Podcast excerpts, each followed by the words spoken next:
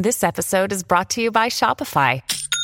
Forget the frustration of picking commerce platforms when you switch your business to Shopify, the global commerce platform that supercharges your selling wherever you sell. With Shopify, you'll harness the same intuitive features, trusted apps, and powerful analytics used by the world's leading brands. Sign up today for your $1 per month trial period at shopify.com slash tech, all lowercase. That's shopify.com slash tech. Qu'est-ce que la grossophobie?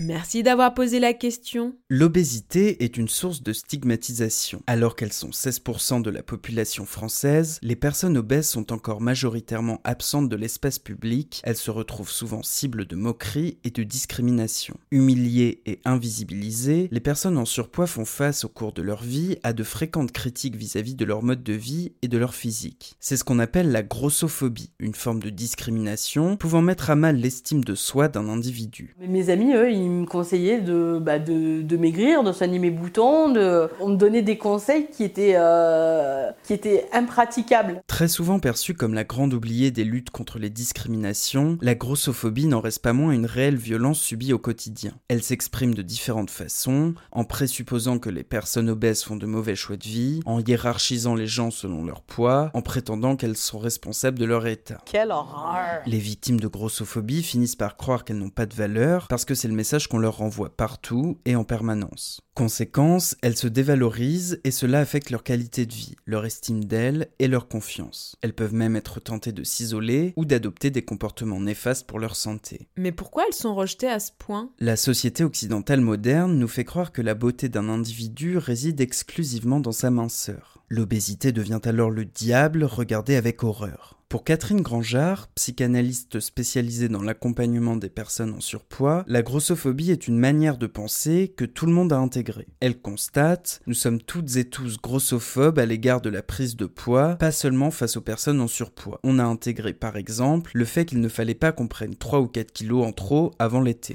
Tu peux me mettre un petit peu de crème s'il te plaît? Et même les algorithmes sont désormais programmés avec ce conditionnement. Récemment, le magazine Télérama a fait l'objet d'une grave censure sur les réseaux sociaux en publiant la photo de couverture qui annonce un dossier spécial grossophobie, justement. En couverture, Leslie Butch, une activiste et DJ parisienne connue pour son engagement contre la grossophobie. Sur la photo de la DJ, pas un téton à l'horizon, ni même de poils pubiens ou un semblant d'organe génital. C'est la morphologie de la personne qui avait l'air de poser problème. Je pense qu'à défaut d'être de plus en plus confortable avec la diversité corporelle, je pense que la société est de plus en plus obligée d'admettre que ça existe. De son côté, la chanteuse américaine Lizzo a également fait savoir que le réseau social TikTok censurait certaines des séquences où elle apparaît en maillot de bain. Elle dénonce, non sans sarcasme, la plateforme continue d'effacer les vidéos de moi en bikini, mais autorise celles d'autres filles. Je me demande bien pourquoi, sous-entendant que l'application aurait supprimé ses contenus à cause de son poids.